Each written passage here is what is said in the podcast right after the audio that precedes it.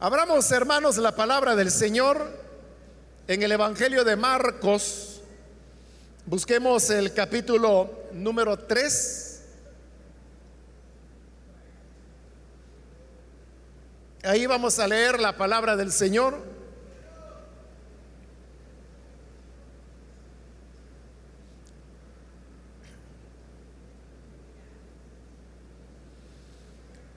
La palabra de Dios en el Evangelio de Marcos capítulo 3, versículo 1 en adelante nos dice, otra vez entró Jesús en la sinagoga y había allí un hombre que tenía seca una mano y le acechaban para ver si en el día de reposo le sanaría a fin de poder acusarle. Entonces dijo al hombre que tenía la mano seca, levántate y ponte en medio. Y les dijo, ¿es lícito en los días de reposo hacer bien o hacer mal? ¿Salvar la vida o quitarla? Pero ellos callaban. Entonces mirándolos alrededor con enojo, entristecido por la dureza de sus corazones, dijo al hombre, extiende tu mano. Y él la extendió. Y la mano le fue restaurada sana. Y salidos los fariseos, tomaron consejo con los herodianos contra él para destruirle. Amén. Hasta ahí dejamos la lectura. Pueden tomar sus asientos, por favor, hermanos.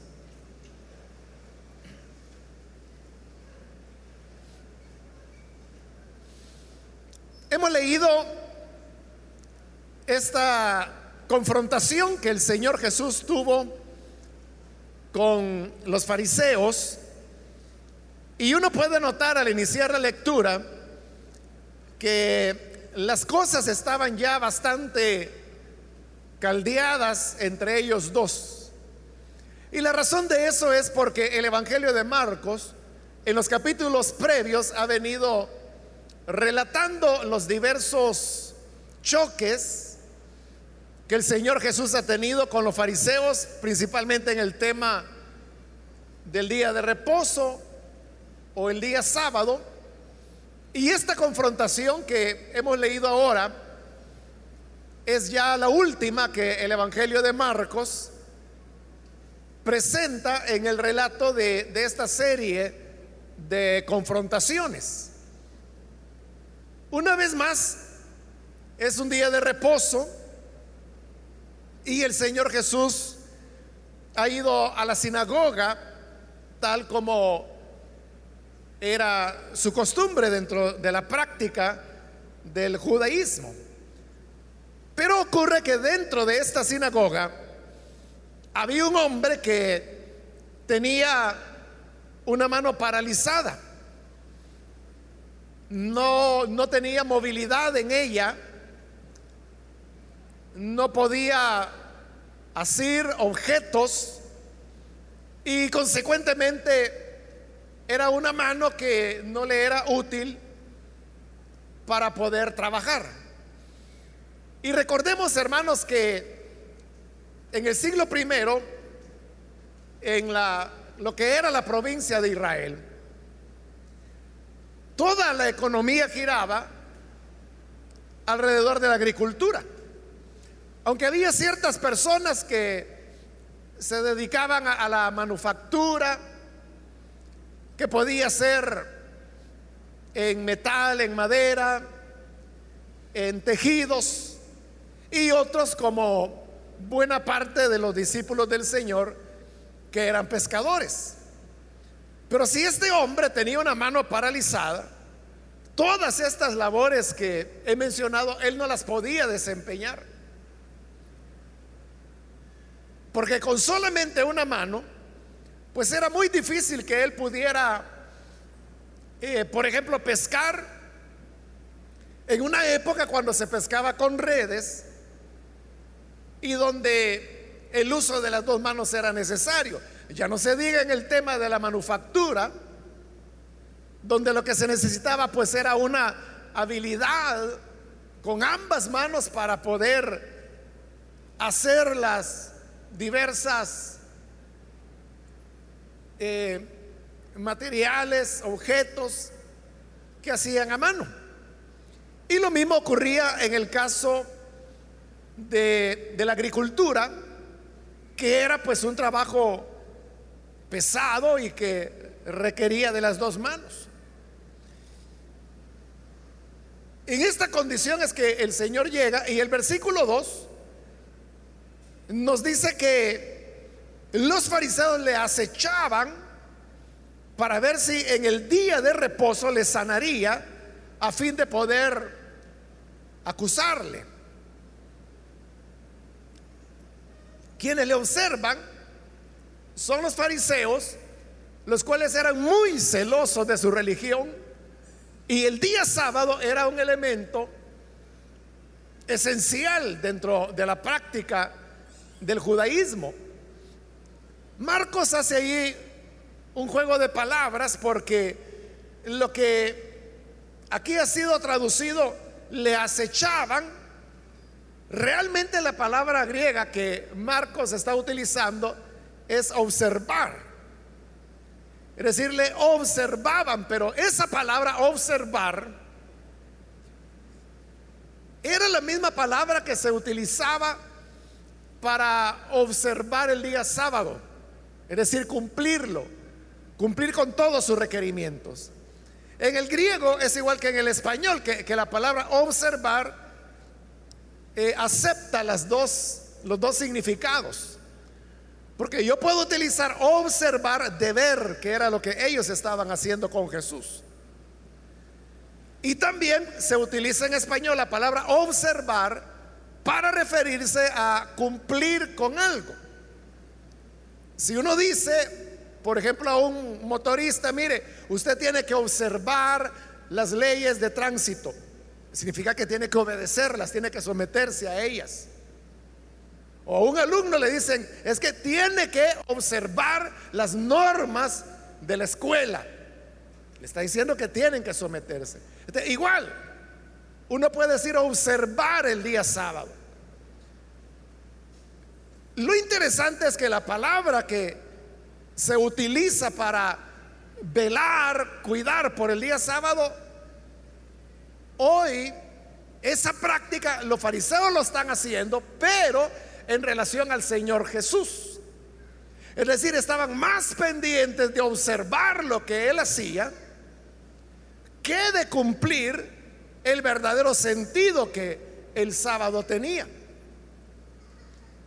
Y este caso del hombre con la mano paralizada era, hermanos, como el, el caso, diría, por excelencia para poder acusar al Señor. Porque usted sabe que el sábado era un día de reposo donde no se debía trabajar.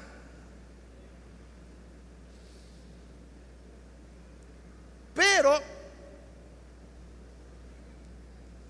eso incluía también a los médicos, con una medicina que era muy primitiva en esa época y era más una mezcla, más que medicina, era una mezcla de supersticiones con uso de hierbas, cosas de ese tipo. Sin embargo, los rabinos aceptaban una excepción, y era que cuando el caso clínico fuera de vida o muerte, entonces el médico, aunque fuera día de reposo, estaba en la libertad de ayudar al paciente que estaba en una condición de muerte. O sea, ahí permitían que lo ayudara. Pero este no es el caso del hombre, porque el hombre no se está muriendo. El hombre lo que tiene es una mano paralizada. Y uno diría, bueno, ¿Era debido a muerte que el hombre fuera sanado en día sábado? ¿O se podían esperar unas horas para que pasara el día de reposo y entonces ayudarlo? Como no era un caso debido a muerte, entonces los fariseos sabían que si Jesús lo sanaba, estaría quebrantando el día sábado y entonces ellos ya iban a tener algo de qué poder acusarlo. Pero como el Señor conocía los pensamientos de ellos, Él sabía lo que estaban pensando, entonces el Señor se adelanta y le dice al hombre con la mano paralizada, mira tú, ven para acá. Y pasa el hombre de la mano paralizada al frente y dice que lo puso en medio, enfrente de todos. Eso, hermanos, es interesante porque en el Evangelio de Marcos, si usted lo lee, se va a dar cuenta que todas las veces que Jesús hacía un milagro, una sanidad, siempre le decía a la persona que había sido sanada, no se lo digas a nadie. No se lo digas a nadie. él siempre buscaba que las sanidades que hiciera quedaran en oculto, que, que lo supiera solamente la persona que había sido beneficiada. En algunas ocasiones, como el, el endemoniado Geraseno, que está más adelante en este evangelio, Jesús le dice, a, él sí le dice, mira, ve a tu tierra, a los tuyos, es decir, a, tu, a su familia, y cuenta cuán grandes cosas ha hecho el Señor contigo. Pero eso fue excepcional, porque lo envió a que le contara a sus familiares lo que había ocurrido.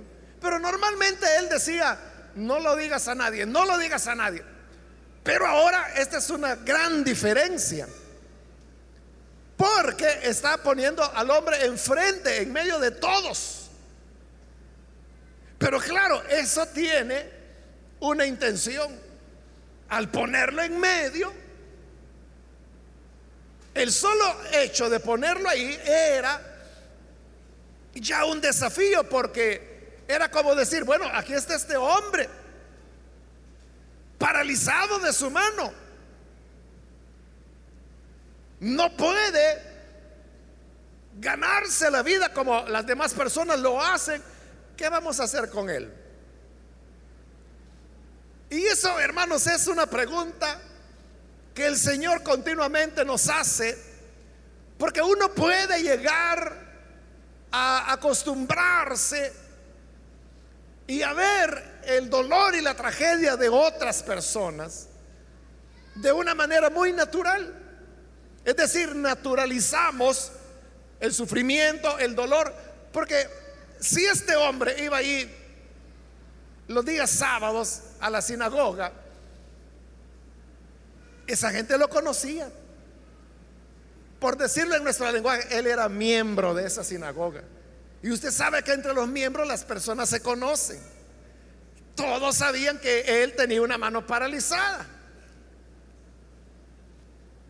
Pero el hecho de verlo cada sábado, de verlo con su mano paralizada, se había llegado a convertir ya en costumbre. Entonces, para la gente que iba a la sinagoga, ya no representaba ningún desafío, ni siquiera una pregunta, la condición del hombre. Pero esa pregunta es la que Jesús está haciendo, no con palabras, pero sí con sus hechos, al ponerlo en medio bueno, aquí está este hombre. ¿Qué vamos a hacer con él? Entonces siempre debemos recordar que cuando a nuestro alrededor sepamos de personas que sufren, pudiera ser por enfermedad, como era el caso de él, pudiera ser porque en sus hogares la mujer es maltratada o los hijos son maltratados. Quiere Dios que nosotros no naturalicemos el sufrimiento de los demás y mucho menos en la iglesia, sino que siempre nos estemos haciendo la pregunta, bueno, ¿qué vamos a hacer con esta persona? Luego, después de eso, hoy sí Jesús hace una pregunta verbal la que encontramos en el versículo 4. Y les pregunta, ¿es lícito en los días de reposo hacer el bien o hacer el mal? ¿Salvar la vida o quitarla? O sea, Jesús no está diciendo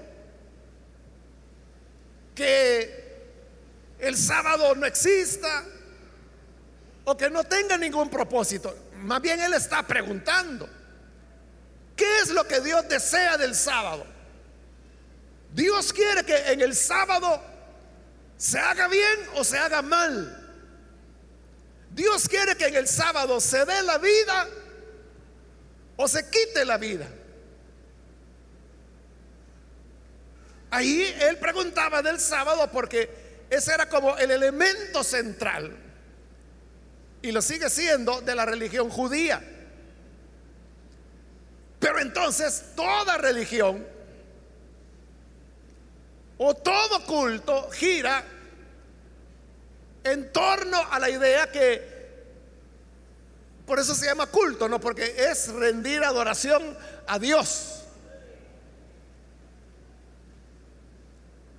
Y la religión tiene como objeto la búsqueda que el hombre hace de Dios. Por lo tanto, la religión sería la búsqueda de Dios, el hacer su voluntad, el hacer lo que a Él le agrada. Y por eso es que Jesús está preguntando, ¿qué quiere Dios? O sea, ¿o cuál es el propósito de la religión? ¿Hacer el bien o hacer el mal? dar la vida o quitarla. ¿Cuál cree usted que es el propósito de Dios? ¿Cuál es el deseo de Dios? Que los hombres hagan el bien o que hagan el mal. Que den la vida o que quiten la vida. ¿Cuál es el propósito de las iglesias? ¿Cuál es el propósito de que las personas vayan a una iglesia, se congreguen, lo hagan tres veces por semana, dos, pues lo que sea. ¿Cuál es el propósito? Que hagan el bien o hagan el mal. Uno, hermano, pensaría que la pregunta está de más. O uno incluso pudiera responder con otra pregunta. Bueno, Señor, ¿y por qué preguntas eso? No, si es claro que Dios lo que quiere y lo que le agrada es que se haga el bien. Que se dé la vida y no quitar la vida. Y eso es evidente. Sí, es cierto. Ese es el deseo y el propósito de Dios. Pero el problema es que la religiosidad humana puede cambiar el orden de las cosas y utilizar las iglesias, la, la religiosidad, para hacer mal en lugar de bien, para quitar la vida en lugar de dar la vida. Y usted me dirá, pero, pero ¿cómo es eso? Yo nunca he oído en una iglesia que se diga, vayan a ser malos, vayan a hacer el mal, vayan a matar. No, no, nunca lo oímos. Pero lo que ocurre es que las tradiciones, las prácticas de las personas religiosas muchas veces van de ese lado. ¿Cuándo es que se da eso? cuando a la religión se le da más valor que a la persona humana o a sus necesidades.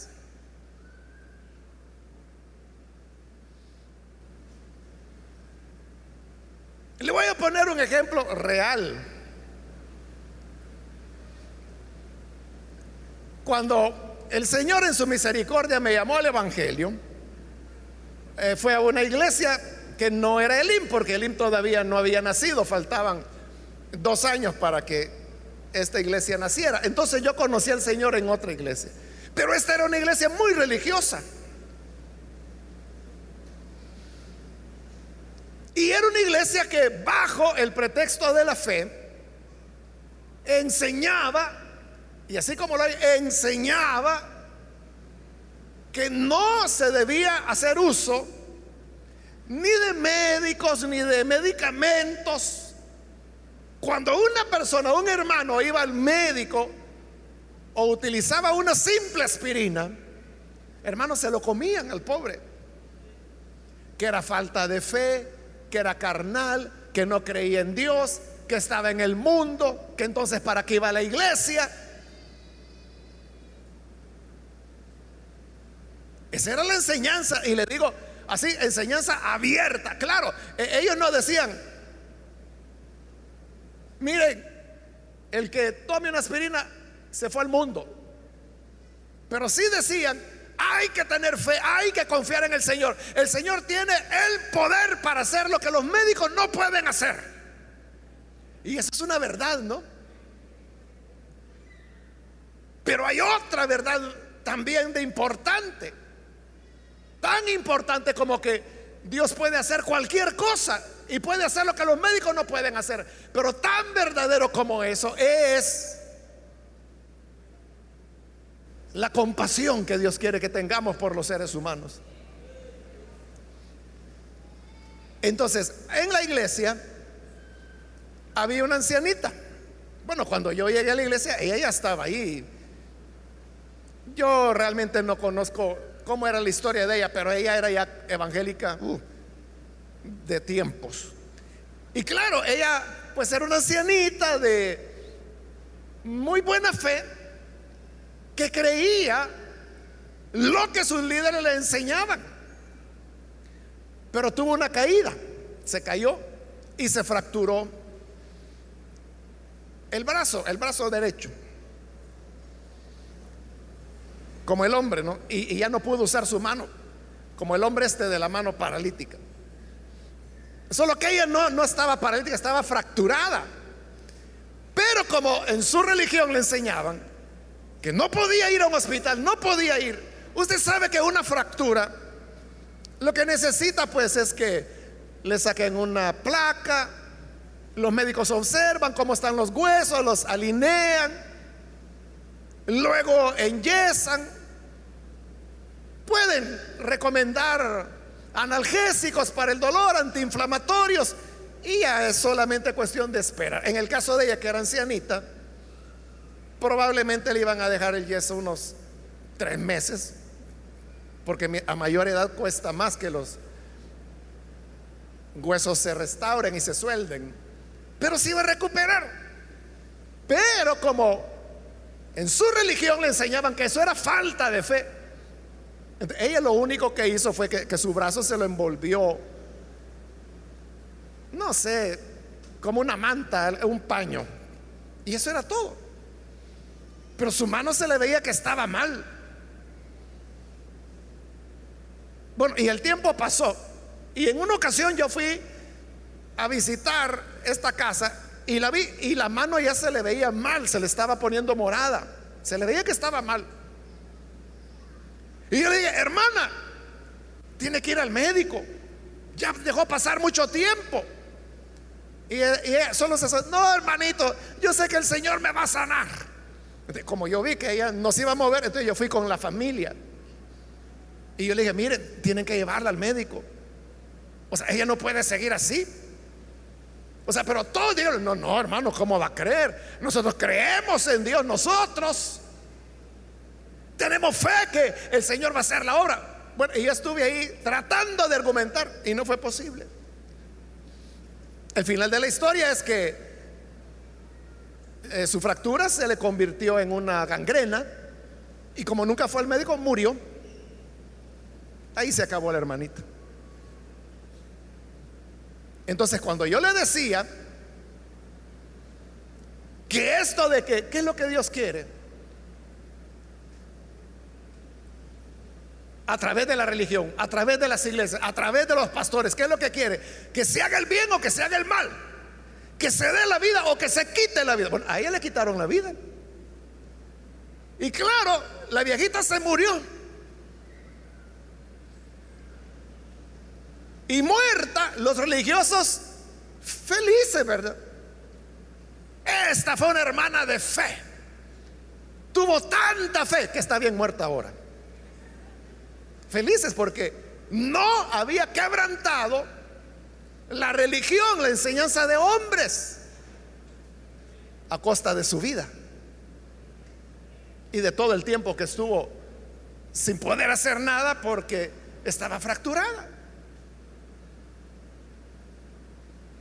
Bueno, en esa época así eran las cosas. Hoy quizás se pudiera acusar de negligencia a la familia de ellos, ¿verdad? Llevarlos presos por abusar de una anciana y no cuidar de ella. Pero en esa época, hermano, estoy hablando de 1976 más o menos. No, era esa el interés o la preocupación de la sociedad. Entonces, cuando Jesús hace la pregunta, ¿qué es lo que Dios quiere? ¿Que se haga bien o se haga mal? O sea, no es una pregunta, como decimos, esa pregunta ni se pregunta, o sea, no, hay que hacerla. Porque muchos utilizan la religión con el objeto de dañar al otro. Hermanos, ¿a cuántos jóvenes no se les ha cerrado la puerta en la iglesia? ¿Y por qué razón? Porque los viejos quieren que siendo jóvenes actúen como que si fueran viejos. Es simplemente por eso.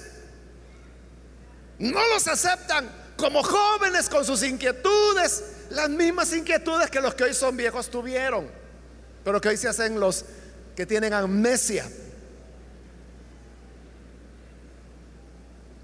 Y entonces cuando estos jóvenes se desalientan, porque no reciben un apoyo, no reciben una un aliento, un aliciente para la iglesia, y se van. Los religiosos se sienten muy felices. Qué bueno, porque ser un carnal. Está bueno que se vaya al mundo porque siempre ha sido del mundo.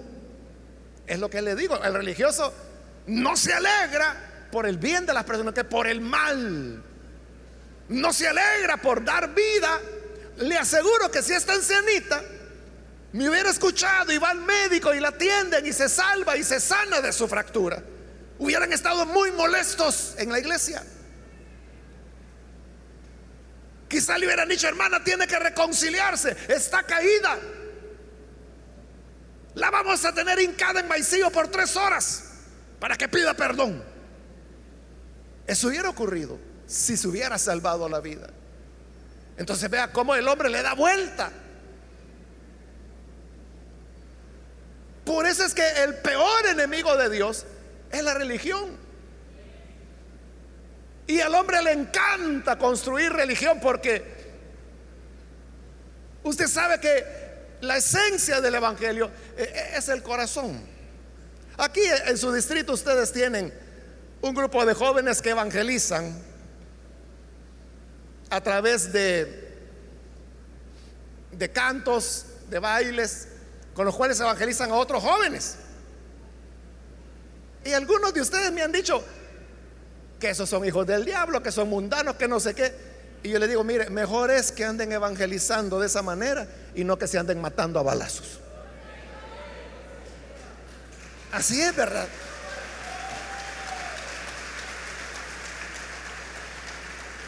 Mejor que ellos tengan su concepción de, de cómo llegar al otro joven con el mensaje del Evangelio y que lo hagan, o sea, esa es, la pasión de ellos. Involucrados en el evangelismo, claro que no es el evangelismo tradicional religioso al que nosotros estamos acostumbrados, es otra manera de llegar al joven. hay gente que está muy molesta. Pero yo le aseguro que si abandonaran por esas críticas la iglesia y su labor evangelizadora y se metieran en una pandilla y les metieran 28 balazos, estarían felices. Y dirían, ya vio, ¿cómo es ser un mundano? 28 balazos le dieron. Ya hizo juicio el Señor. Juicio lo va a hacer sobre ti. Porque todavía no has entendido para qué son las iglesias. Si para hacer el bien o si para hacer el mal. Eso es lo que Jesús está preguntando. hoy es sábado. ¿Qué quiere Dios en el sábado? Que se haga el bien o se haga el mal, que se dé la vida o que se quite la vida. Y dice la parte final del versículo 4 que ellos callaban. ¿Y qué iban a decir? Si decían sí, Dios quiere que se haga el bien, entonces no hay ningún problema que le haga bien a este hombre. Y si hubieran dicho no, es para hacer el mal, era inculparse ellos mismos. El religioso nunca va a aceptar que está promoviendo el mal, aunque es lo que hace. Ahora mire el versículo 5. Entonces mirándolos alrededor, o sea, Jesús esperaba una respuesta. Y, y, nadie respondía y empieza a verlos alrededor para ver quién va a responder. Nadie, todos callados. Entonces dice que el Señor se enojó. Viéndolos con enojo. Pero ¿por qué estaba enojado Jesús? Por la falta de compasión. Porque no les importaba el hombre. Lo que les importaba era su tal sábado. Hermanos, y el centro, el centro de lo que Dios desea del ser humano, bueno, su palabra lo dice, no hay que inventar, ¿verdad? Le preguntaron a Jesús cuál es el primer mandamiento.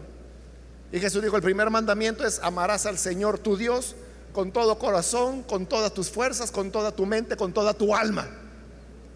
Y el segundo le dijo, es igual de importante. Y es amarás a tu prójimo como a ti mismo. Entonces la compasión por el prójimo. La compasión por el ser humano. La compasión por los niños. La compasión por los ancianos. La compasión por la mujer. La compasión en general por las personas. Es lo que Dios desea. Porque dijo, el segundo mandamiento es semejante al primero. Y como Juan lo aclara, nadie puede decir que ama a Dios a quien no ve, si a su hermano a quien no ama, a quien ve no lo ama. nuestro amor a Dios se refleja en el amor que tengamos hacia el prójimo. No tenemos amor hacia el prójimo, entonces déjese de historietas. Usted no ama a Dios, Podrá ser muy religioso, podrá ser muy fiel en asistir a la iglesia, podrá ser bueno para utilizar vestiduras religiosas. Pero el elemento esencial es la compasión. Y esto es lo que no estaban mostrando. Por eso es que Jesús se enojó. Se enojó porque no tenían compasión del hombre.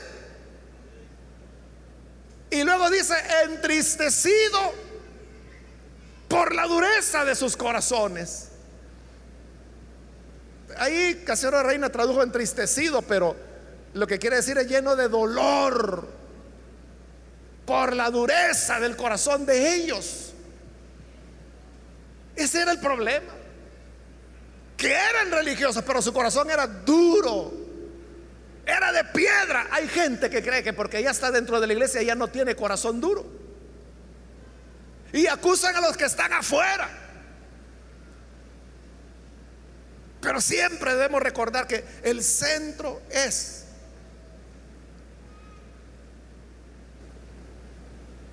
la compasión que se debe tener al prójimo.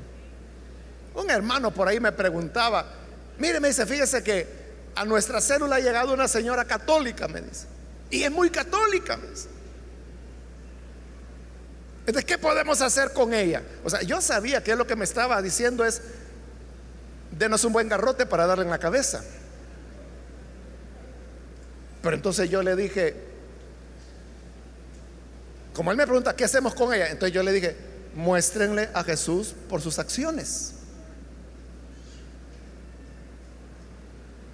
¿Usted entiende eso, hermano? Muéstrenle a Jesús por sus acciones. ¿Entiende lo que estoy diciendo? Estoy hablando español, ¿verdad? Le, pregunto porque él no me entendió. O se hizo, porque me dijo, ¿y qué es acciones? Me dijo.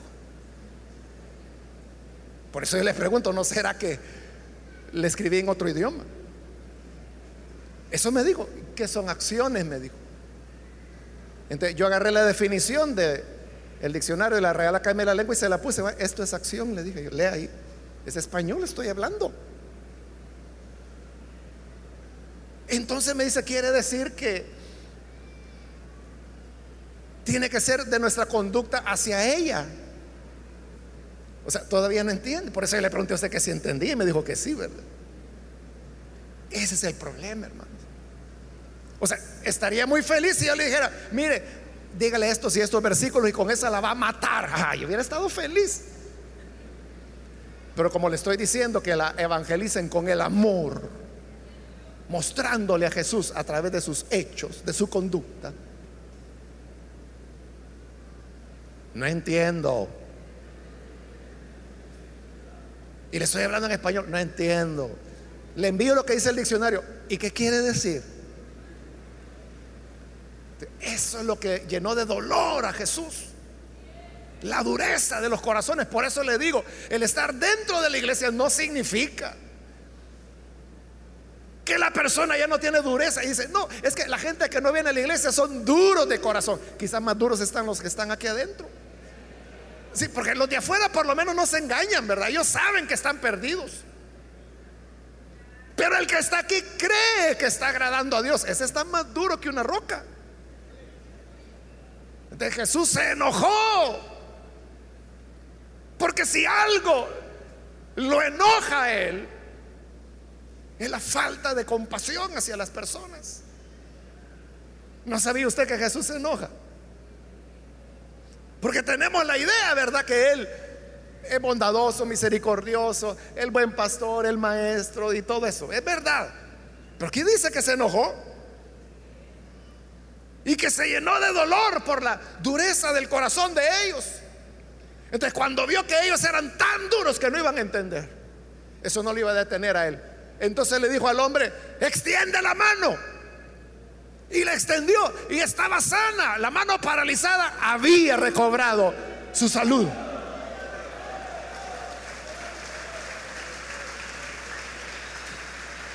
Así dice la parte final del versículo 5 dice, y él la extendió y la mano le fue restaurada sana. Y hermano, ya en otras ocasiones he explicado que en, la lengua que se hablaba entre los judíos, en el siglo I no había una palabra para lo que nosotros llamamos sanar. Y si usted dice, ¿cómo que no se dice que fue sanada? Sí, pero esa es una traducción. Entonces, como no había una palabra para decir que se sanó, entonces ellos utilizaban la palabra dar vida. Entonces, ¿qué es lo que Jesús había hecho al sanar, como decimos nosotros? La mano paralizada del hombre le dio vida a la mano paralizada. Y recuerde que e, en el griego, yo estoy diciendo mano paralizada para que entendamos, pero en el griego dice, así como dice la reina Valera, que tenía la mano seca. Como que si fuera una rama, ¿verdad? Que, ¿Qué pasa con la rama que está seca? Esa ya está muerta. O sea, ahí hoja ya no va a dar frutos, mucho menos, ni flores, nada, está muerta, está seca. Entonces la mano del hombre estaba muerta. Cuando Jesús se la restablece, entonces ¿qué hizo? Le dio vida. Le dio vida a su mano seca. Por eso es que a veces había gente que estaba viva, pero estaba enferma. Y cuando el Señor la sanaba, le decía, mira, vete porque tu criado está. No, tu criado vive. Y no era que estuviera muerto, era que estaba enfermo. Pero ¿por qué Jesús decía, tu criado vive? Porque para ellos sanar era dar vida. Entonces, ¿qué ha hecho Jesús? Lo que él preguntó. ¿Para qué es el sábado? ¿Para quitar la vida o para dar la vida? Y la respuesta lógica no es para dar la vida. Pero la religión no quería. Ellos no querían. Pero Jesús dio vida. Pero mire cómo son las cosas.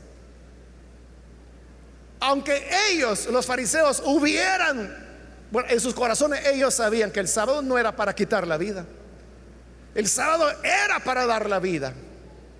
Como las iglesias son para dar la vida. Y los pastores están para dar la vida. Y los diáconos están para dar la vida. Y los líderes están para dar la vida. Y las lideresas están para dar la vida. No están para estar expulsando a la gente de la iglesia, sino que para atraerlas con amor. Para darles vida. Todos. Es lo que debemos hacer.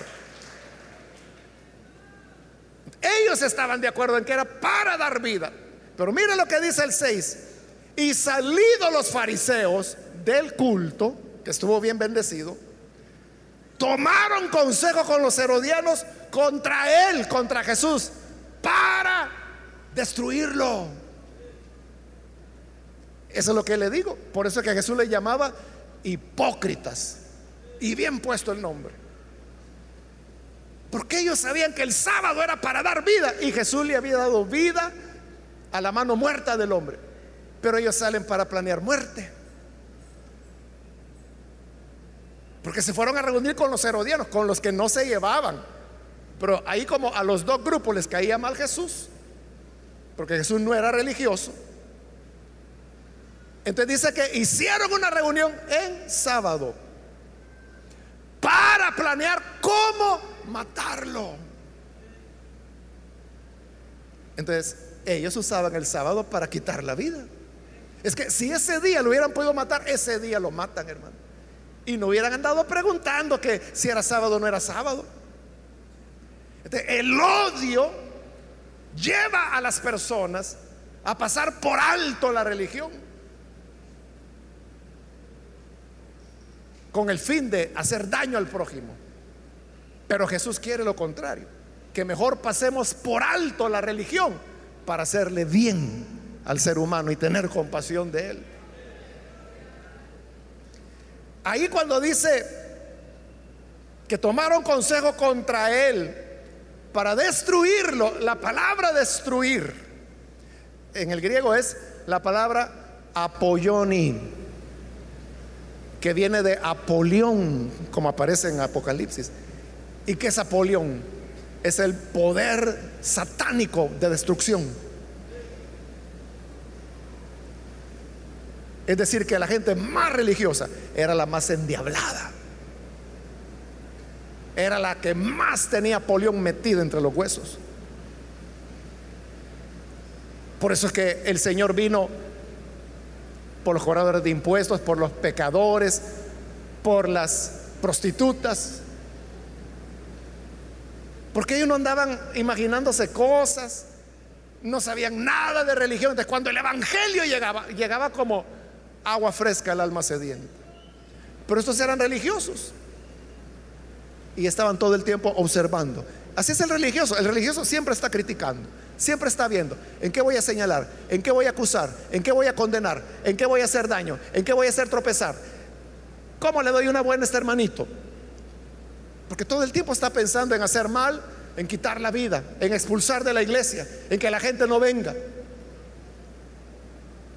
Pero que el Señor nos ayude para entender su voluntad y aprender a tener compasión de los seres humanos. Amén. Vamos a cerrar nuestros ojos y vamos a inclinar nuestro rostro. Y yo quiero hacer una invitación para las personas que todavía no han recibido al Señor Jesús, pero usted ha escuchado hoy la palabra de Dios si al escucharla usted se da cuenta que en verdad Dios no está tan preocupado por cuestiones de iglesias, cuestiones de religiones, esos son pleitos de hombres. A Dios lo que le interesa es que nosotros seamos compasivos hacia los necesitados, hacia los seres humanos. Y si esa es la enseñanza que usted ha aprendido y la ha percibido, yo quiero invitarle para que no deje pasar el día de hoy y pueda usted recibir al Señor Jesús como su Salvador.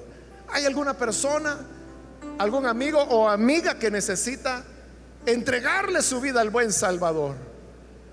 En el lugar donde está, póngase en pie, por favor, en señal que usted desea recibir al Hijo de Dios. Y con todo gusto nosotros oraremos por usted para que la gracia del Señor le cubra, le perdone, le dé vida nueva. ¿Hay alguna persona que necesita venir al buen Salvador? Póngase en pie y venga. Este es el más, importante mandamiento, dijo el Señor, amar a Dios. Y el segundo es igual, que ames a tu prójimo. Son dos lados, dos caras de la misma moneda, que no se pueden separar sin que pierda su valor.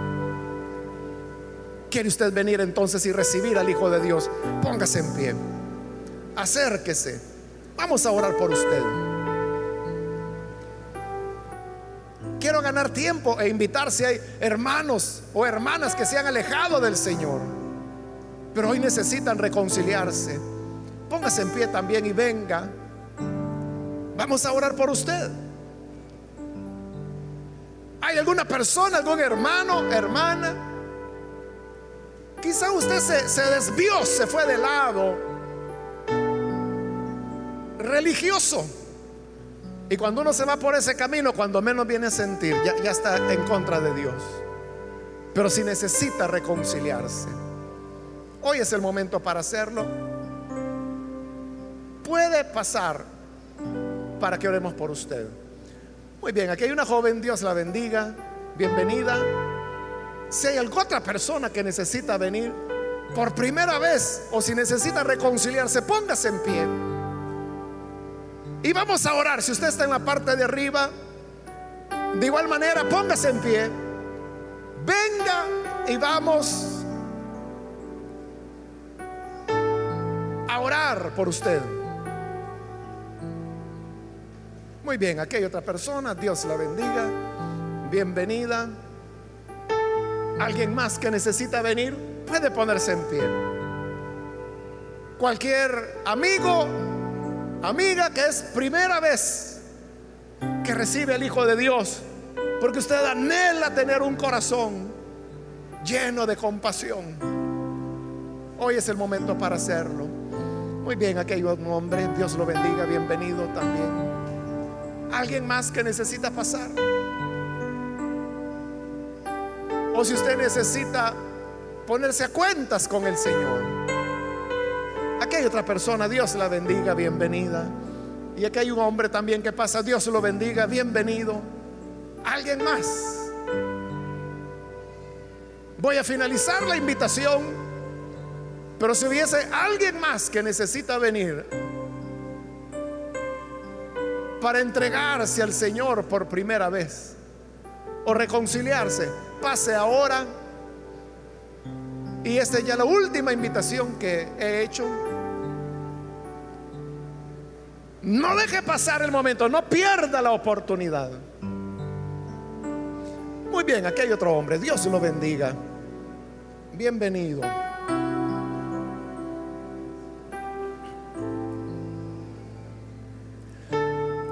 A usted que nos ve por televisión también le invito para que se una con las personas que están aquí al frente, reciba al Señor, ore con nosotros. Padre, gracias te damos por cada persona que está aquí al frente. Y gracias también te damos por aquellos que a través de radio, internet o televisión, están uniéndose en esta oración. Y hoy están abriendo sus corazones para creer a tu palabra, para recibirte como Salvador. Te rogamos, Señor, que quites la dureza de nuestro corazón, que alejes el egoísmo de nosotros, para que podamos ser compasivos, tener hacia los demás la compasión que tú mostraste hacia los necesitados. Y sabemos que haciéndolo de esa manera, estaremos cumpliendo tu palabra, haciendo tu voluntad. Ayuda a tu iglesia, a tu pueblo, Señor, para que todos seamos practicantes de la compasión, de la misericordia, sabiendo que quien hace misericordia recibirá misericordia. A ti sea la gloria, Señor, hoy y siempre. Amén. Y amén. Gloria a Dios. Damos la bienvenida a estas personas. Dios les bendiga.